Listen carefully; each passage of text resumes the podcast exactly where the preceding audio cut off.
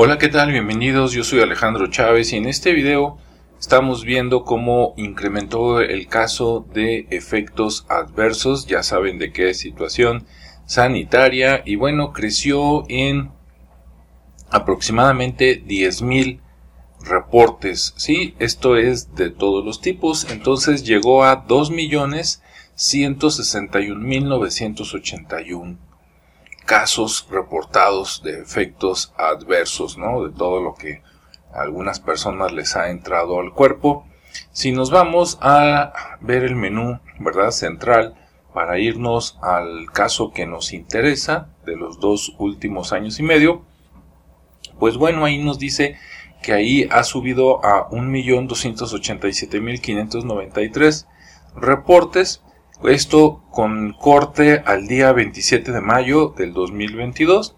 Y bueno, ahí vienen todos los casos, ¿no? Como los fallecimientos, 28.532, hospitalizaciones, más de 160.000, este, gente que llegó a urgencia, más de 129.000, etcétera.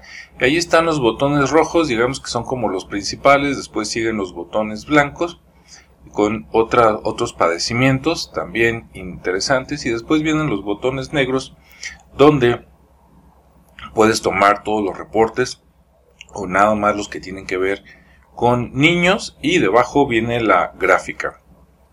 La gráfica nos dice que en lo que va del año pues ya suman nada más en este 2022 7390 casos de reportes con situaciones adversas comparado con eh, los 21.885.